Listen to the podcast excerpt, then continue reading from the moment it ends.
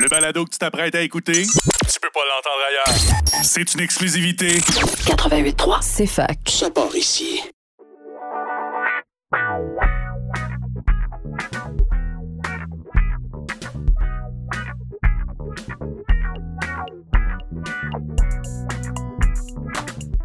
Alors, bonjour à tous et toutes. euh, ce douzième épisode de La Tête à Papineau, le podcast Bistro Brain en fin de session directement enregistré de CFAC le 1er décembre 2021. On est très content, encore une fois, d'être avec vous. Euh, on vous rappelle, la mission de La Tête à Papineau, c'est justement de faire une nouvelle visée, une nouvelle vue sur les gens inspirants dans le milieu de la recherche et aussi de s'approfondir un peu de notre de notre environnement avec des nouvelles connaissances scientifiques, euh, des actualités, des chroniques. Donc, encore une fois, merci d'être avec nous depuis le début, déjà 12 épisodes. On fait un petit retour rapidement sur nos derniers événements euh, depuis notre dernier épisode. On a eu euh, pas mal d'événements, en fait, quatre. On a eu l'événement, euh, notre 5 à 7 Business à Sherbrooke, où il y a eu 40 personnes le 10 novembre. Le 13 novembre, on a été collaborateur pour la journée de vulgarisation scientifique de Sherbrooke au Musée de la nature des sciences de Sherbrooke. Cette fois-ci, il y avait à peu près euh, 60-70 personnes, donc un congrès multidisciplinaire vulgarisé, scientifique accessible à tous et toutes. Le 17 novembre, on a eu un 5 à 7 à Montréal intitulé La Fibre, qui est organisé en exclusivité avec les auteurs et autrices de cette revue de vulgarisation scientifique de nos collaborateurs de Montréal, Science 1. Et finalement, on a une formation avec euh, l'appui et la présence d'Émilie Dubois d'Impact Scientifique intitulé Le processus de visualisation d'informations scientifiques. Encore une fois, un deuxième épisode dans notre série de cinq formations gratuites cette année qu'on débute. Et aujourd'hui, à l'émission, on a moi-même, Alex Thibault, directeur et président de Bistro Brain. On a aujourd'hui à la chronique Gilles Duchamp qui va recevoir, euh, qui va nous parler en fait de matière illicite. Moi, je vais recevoir un petit champignon magique aujourd'hui. Exactement. Bonjour Julie, merci d'être là. Hello, hello. En entrevue, on va avoir Charlie Batting et avec notre invitée Carla Marie Jurkovic. Est-ce que je prononce bien ça? C'est excellent, Jurkovic, oui. Bon, parfait. Allô tout le monde. Qui est coordonnatrice Hello. à Parlons Sciences Sherbrooke. J'espère que vous allez bien ce soir. Débute ça sans plus tarder avec la chronique de Julie. On te laisse la parole. Super, mais j'espère que vous êtes bien attachés. Moi, aujourd'hui, je voulais vous parler de champignons magiques, c'est ça que j'ai dit. Donc, euh, comme vous le savez, je pense pour pas mal, hein, en 2020, le Québec, il a autorisé la commercialisation du cannabis. mais euh, c'est pas les seules substances euh, illégales, qui étaient illégales en tout cas, qui sont un peu mises en... ben, on va dire en stand-by pour savoir est-ce qu'on peut les vendre, est-ce qu'on peut les consommer, qu'est-ce qui est safe pour la santé, etc. Ça, c'est des choses qui restent encore beaucoup à, à investiguer, notamment dans le cas d'une molécule bien particulière qu'on va retrouver dans certains champignons qui va s'appeler la psilocybine. La psilocybine, c'est un composé hallucinogène. Vous en avez peut-être déjà entendu parler. Souvent, on associe ça ben, aux champignons magiques. Et la psilocybine, elle est présente dans vraiment beaucoup d'espèces de champignons. En fait, beaucoup plus que ce que moi je pensais au début, parce qu'il y a quand même plus de 50 espèces de champignons dans le monde qui euh, sécrètent de la psilocybine. Et le champignon le plus ramassé, juste euh, un petit nom latin comme ça, comme ça, c'est le Psilocybé semilanceate, qui est donc le champignon qui est le plus ramassé pour euh, sa quantité de psilocybine. On retrouve à l'intérieur de ces champignons la psilocybine, mais également une autre euh, partie, une autre molécule en fait qu'on va appeler la psilocine. Et la psilocybine, c'est un précurseur, donc c'est une molécule un peu plus complexe que la psilocine tout court.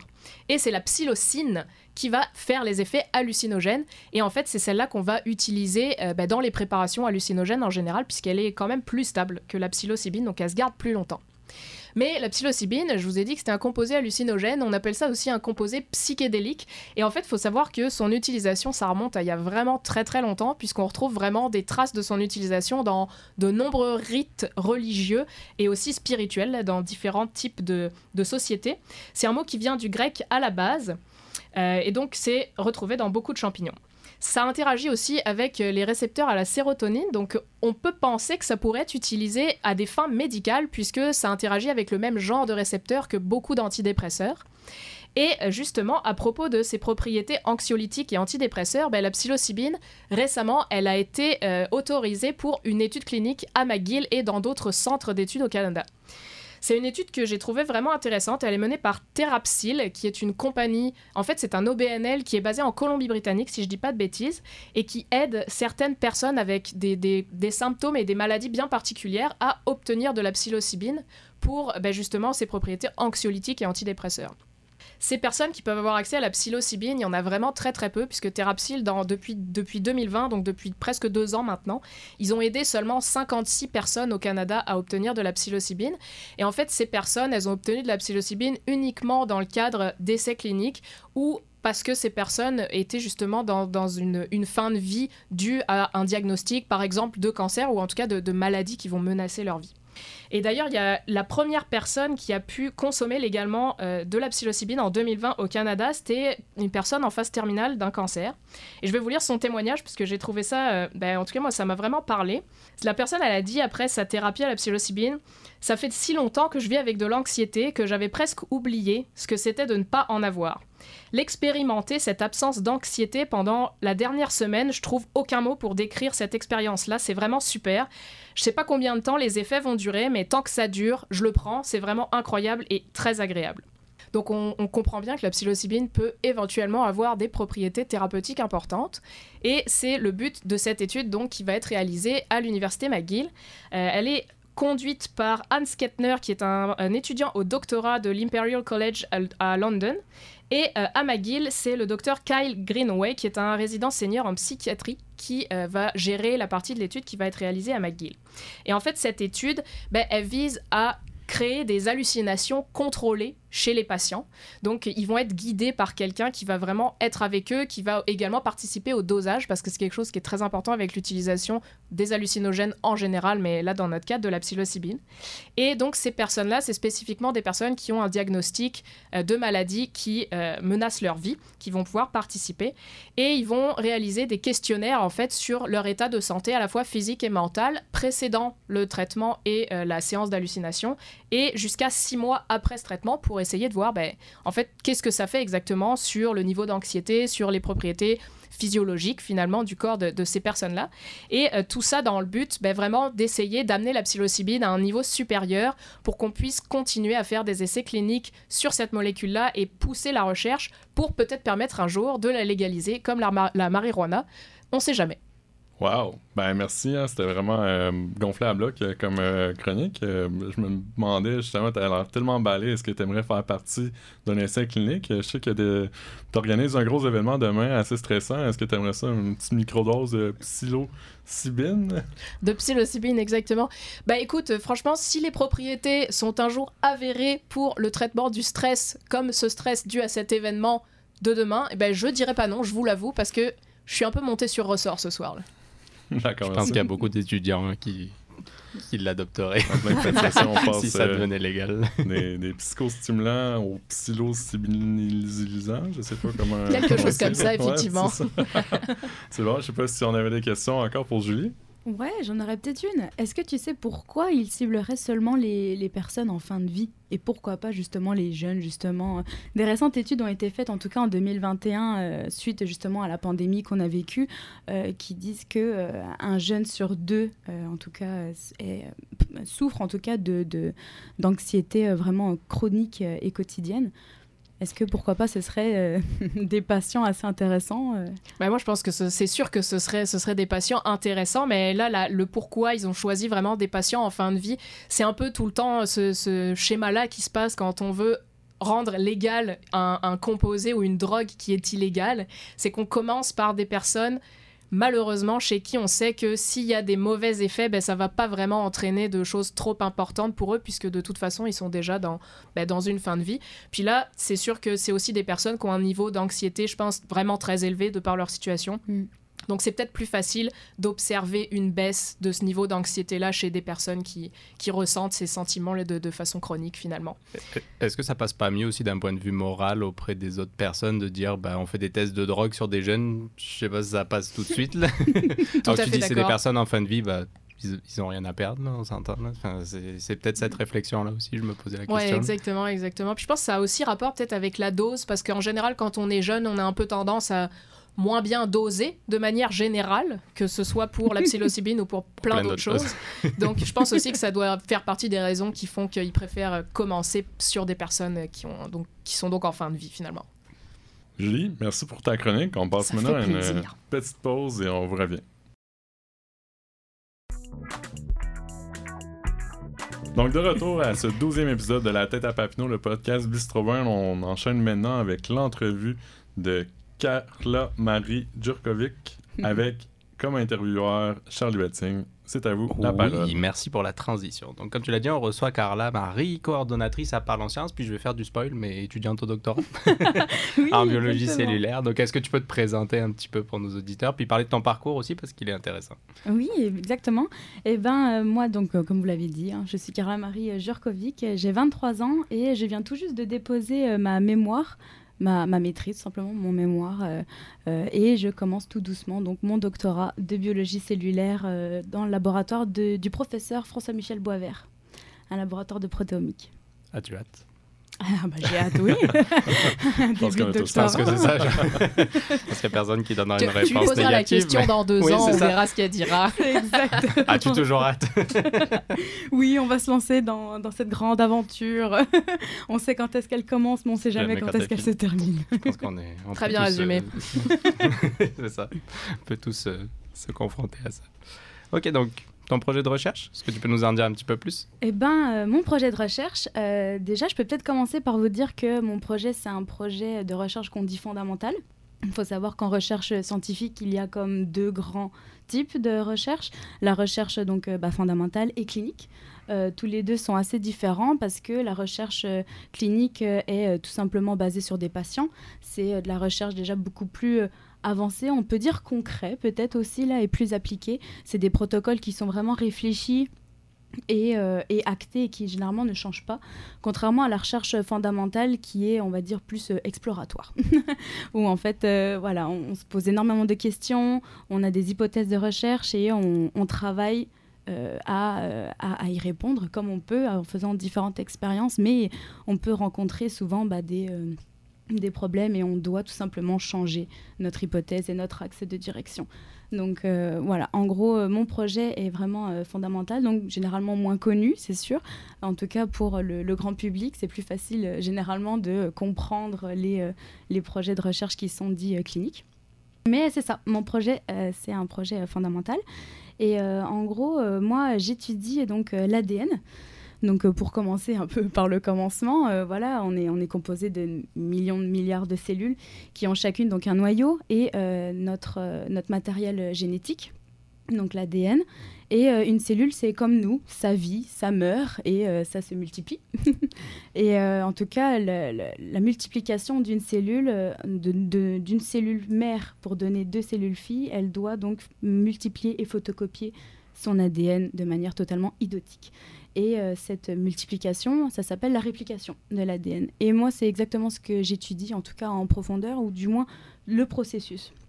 Ce processus s'effectue avec environ une, cinquantaine de protéines différentes. Donc les protéines qui sont tout simplement les outils euh, et euh, le, rouage et les vis qui permettent de faire fonctionner la cellule. Et euh, cette cinquantaine de protéines, eh ben, elles s'assemblent, elles se désassemblent. Il y en a qui arrivent, il y en a qui s'en vont, il y en a qui, font certaines actions. Et euh, c'est ça, en gros, mon projet. C'est de les étudier, euh, d'étudier qu'est-ce qui se passe exactement sur la fourche de réplication, donc au moment de la photocopie, euh, en conditions normales et surtout en conditions de dommage, lorsque j'utilise une drogue notamment donc euh, l'hydroxyurée. L'hydroxyurée qui est un chimiothérapeutique qu'on utilise pour euh, le traitement en tout cas de certains cancers de la tête avec de la radiothérapie. Et donc l'hydroxyurée est capable de bloquer justement cette photocopie.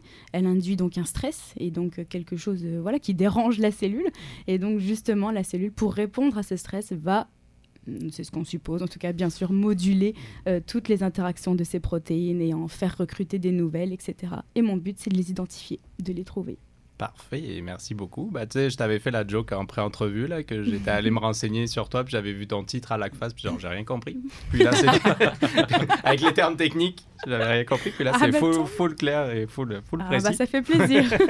Donc, bah, on est vraiment content, en fait, de te recevoir parce qu'on on reçoit pas souvent des gens qui travaillent en sciences fondamentales. Au final, la plupart du temps, qui travaillent en santé, c'est vraiment des, des gens qui travaillent en clinique ou Mhm. avec des essais cliniques. Donc, bah, on est vraiment content que tu viennes nous parler de, de ce côté-là qui est moins connu, comme tu le dis. Là, Et est- ben moi aussi. qui est peut-être plus difficile à, à faire sortir de derrière les, les laboratoires. Euh, Est-ce que tu travailles seul là-dedans? Est-ce que tu es dans un projet avec qui tu es impliqué, etc. Eh ben en soi, euh, j'aime pas trop dire ça, mais en soi, oui, je suis seule en tout cas sur mon projet, mais c'est pas vrai parce que voilà, il y a bien sûr, il y a toute une équipe euh, avec moi. Je travaille en laboratoire en collaboration avec euh, tous mes collègues, euh, etc., qui m'aident énormément et heureusement qu'ils sont là d'ailleurs pour m'aider à me réaxer et à adapter mon hypothèse et à savoir quelle bonne expérience faire pour faire avancer le projet. Mais au-delà de ça, oui, oui, mon projet me permet en tout cas de collaborer énormément aussi avec d'autres laboratoires, comme je peux vous citer par exemple un laboratoire à Toronto, euh, à l'hôpital de Sick Kids. euh, qui en fait euh, c'est un étudiant au doctorat qui étudie la maladie de Huntington qui est une maladie une maladie dégénératrice en fait et oui c'est ça c'est une maladie héréditaire qui bah, bien sûr plus tu vieillis plus tu risques d'avoir en tout cas l'apparition des modifications dans ton génome qui font que la maladie risque de, encore plus se multiplier et il suspecte en tout cas plusieurs de mes protéines que j'étudie justement euh, assez en détail et donc ils m'ont contacté justement pour que je partage avec eux euh, mes analyses et que j'en fasse d'autres pour eux, etc. Et normalement, euh, la soumission euh, du papier devrait arriver tout bientôt, mais Yes, on te le souhaite. c'est ça, on attend, c'est ça. tu as fait un bon résumé. C'est même si on travaille seul sur les recherches, on n'est jamais seul. Puis il y a toujours quelqu'un autour de nous. Oh, il faut. du monde. Oui, il, faut. oui, oui, il ne faut pas rester seul, au contraire, il faut, faut partager, il faut communiquer. C'est comme ça qu'on évolue et puis qu'on arrive à avancer. On oui, est bien d'accord. C'est pour ça qu'on est là, de toute façon. Ouais, exactement. oui. Exactement. Continue à nous écouter. du coup, qu'est-ce qui te fait le plus triper dans ta recherche? Qu'est-ce que t'aimes? Ah, ça c'est une sacrée question. C'est tout question cas. piège en général. ouais, bah, en tout cas, je peux, je peux en répondre en, répondre en deux parties. En tout cas, Euh, déjà, je suis venue ici et donc en 2019. euh, j'ai quitté euh, la France et ma famille, tout ça, vraiment pour les études. parce que, en tout cas, l'université de Sherbrooke proposait un, un cursus qui m'intéressait vraiment beaucoup, la maîtrise type recherche, qui me permet donc d'avoir un diplôme à la fin qui est reconnu en France, etc d'avoir des cours de maîtrise, mais surtout d'avoir mon propre projet, et de pouvoir travailler, d'avoir comme un pied déjà dans le monde professionnel, de savoir ce qu'est la, la, la vie d'un chercheur, tout simplement. Et, euh, et donc c'est vraiment ce côté-là qui me faisait vraiment triper, là, vraiment de pouvoir être actrice vraiment moi-même de, de, ma vie professionnelle, tout simplement, euh, euh, vraiment travailler et faire avancer euh, mes recherches. Et donc sinon, ouais, voilà, c'est sensiblement ça en tout cas. et ce qui me fait triper aussi, c'est le fait que mes journées sont toujours différentes. Il n'y a pas une journée qui se ressemble. c'est toujours différent. C'est c'est toujours de, c'est constamment de la remise en question et de la recherche et tout ça pour euh, pour avancer euh, au-delà du fait que euh, on doit aussi, euh, enfin on doit. Et on, si on le veut bien, bien sûr, s'impliquer aussi énormément. On a énormément d'opportunités, en tout cas à, à l'université de Cherbourg, comme vous, là, par exemple, qui m'offrez l'opportunité de parler avec vous. Je vais le redire, c'est pour ça qu'on est là. Autopromo. Donc, euh, ouais, c'est ça, en tout cas. Ouais, ouais, je pense que ça, c'est, c'est inspirant. Là. Puis pour la suite, qu'est-ce que tu fais ensuite? Là Ou tes projets, parce que c'est dans longtemps, on s'entend là? Euh, Dans longtemps. Je te le souhaite pas, mais des questions pièges. on va se projeter à quelques années après le doc. Qu'est-ce que tu Ah, envisages après le doc, eh ben, eh ben, je, je- ouais, effectivement, c'est un peu compliqué. hein, on va déjà commencer par le doctorat. Mais en tout cas, comme ça, euh, euh, je n'ai connu, en tout cas, même, euh, même euh, par rapport à mes stages pendant mon cursus antérieur, je n'ai connu que l'université et l'académique. Et donc, j'aimerais bien voir qu'est-ce que ça donne dans le, privé, en tout cas, voir comment, à quel point la recherche dans le privé, c'est différent, les avantages. En tout cas, j'en entends parler, comme quoi ce serait intéressant, en tout cas, d'essayer. Et au-delà de ça, euh, j'aimerais, euh, j'aimerais beaucoup voyager aussi. Donc, euh, je vais me renseigner un peu sur euh, où est-ce que je pourrais aller, en tout cas. euh. T'as une idée, un pays ou t'as- tu cibles pas d'endroit particulier? Ah non, pas vraiment. Peut-être l'Australie ou. euh, Oh, Ça, c'est beau, ça. Littéralement l'autre bout du monde. L'autre bout du monde, exactement. On n'a pas froid aux yeux. Il y a- il y, a exactement 11h30 de décalage avec la province Bah, qui est à peu c'est- près c'est au ça, milieu c'est de l'Australie. littéralement l'autre bout C'est du monde. l'opposé du monde. À voir, à voir. Après, c'est vrai que bah, dans notre domaine, en tout cas, on est assez limité en quelque sorte parce qu'il faut aller là où il y a les, les financements, la recherche et le domaine, et etc. Même si je suis pas contre aussi de me lancer dans un dans un domaine totalement différent, euh, scientifiquement parlant en tout cas. Là, pour l'instant, je suis vraiment dans la protéomique, mais euh, pourquoi pas essayer aussi autre chose ou quoi On verra. Je suis, euh, je ferme les portes à rien du tout. Bah, on te souhaite de, de t'épanouir là-dedans, pour trouver ta voie, peu importe où sur le globe. Oh, merci. Puis bah, la dernière question qu'on aime bien, nous, ici, est-ce que tu considères la vulgarisation scientifique comme importante? Puis c'est quoi la place qu'elle devrait avoir dans Oh notre là là.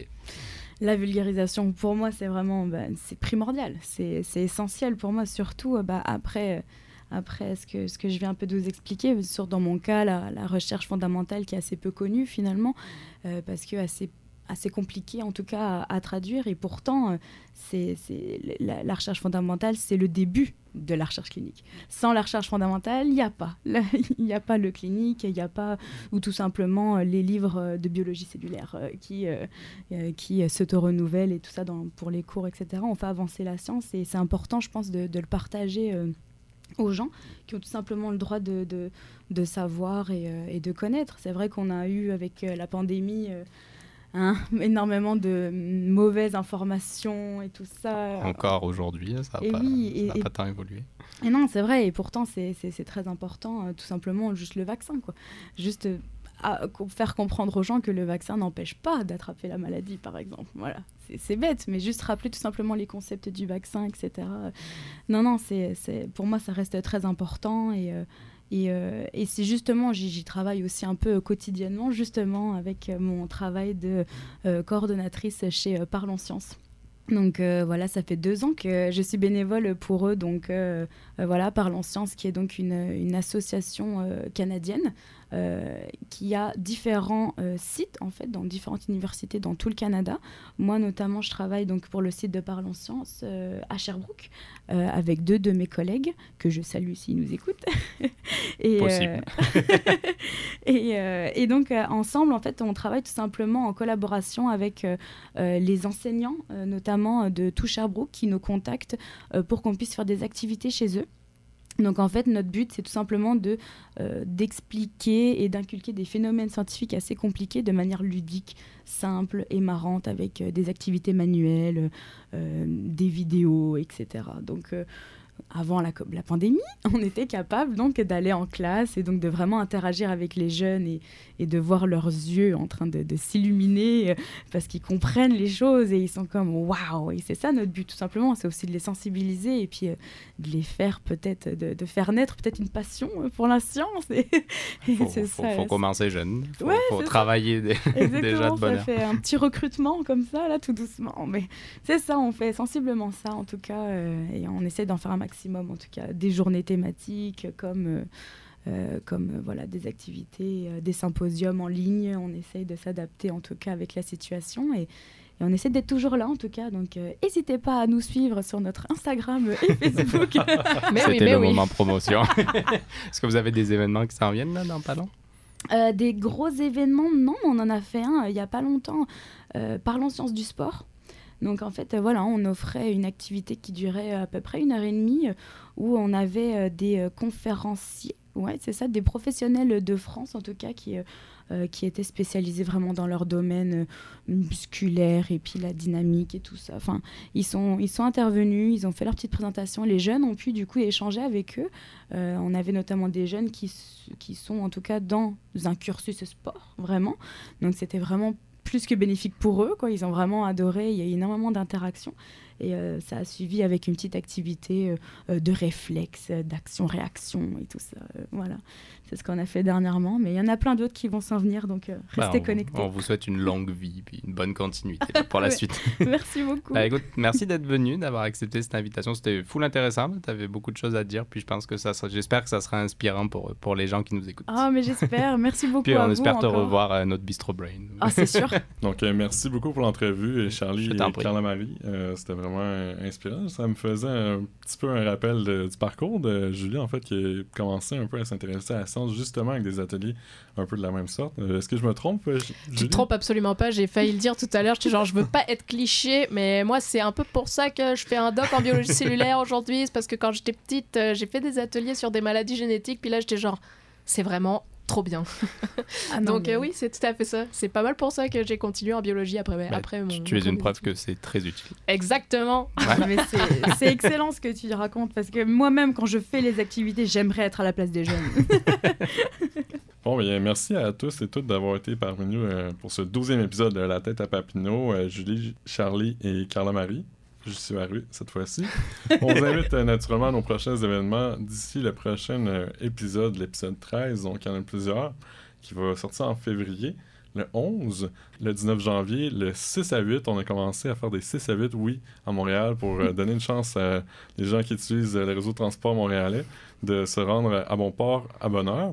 Donc, l'événement, cette fois-ci, va s'intituler New Year, New Me, donc une thématique santé et habitude de vie. Le 26 janvier, on a notre troisième formation de l'année, vulgarisation scientifique et communication au grand public, qui va avoir lieu à Sherbrooke et qui va aussi être diffusée en ligne. Donc, c'est nous-mêmes qui la donne cette fois-ci. Et finalement, le 9 février, 5 à 7 sexualité à Sherbrooke. Encore une fois au Bac et donc on vous invite. Et vous pouvez retrouver tous les événements, les informations sur notre page Facebook. Euh, vous abonner à notre infolettre, euh, nous suivre sur Twitter, Instagram. Et Oubliez pas notre page. YouTube. Et chaîne YouTube, exactement. Toutes nos vidéos sont. Toutes nos présentations sont maintenant enregistrées et diffusées gratuitement. Les Donc, podcasts aussi. Les podcasts également. Euh, Est-ce que j'ai oublié quelque chose? Euh, Non, je pense que tu as fait un très bon tour, un très bon résumé. Parfait. Donc, euh, bref, suivez-nous, on est vraiment cool, puis on est vraiment euh, content de pouvoir avoir maintenant une moyenne de 25 écoutes par épisode. Donc, euh, on lâche Ah, pas, yes. puis on vous encourage Oh, yeah. encore une fois à partager le mot, inviter quelqu'un que vous connaissez, un féru de podcast, à nous suivre sur toutes les plateformes. On se dit à la prochaine. Merci, bonsoir. Et on vous souhaite de bonnes fêtes, puisqu'on est déjà en décembre. Joyeuses fêtes, tout le Joyeuses monde! fêtes, tout le Joyeuses monde. fêtes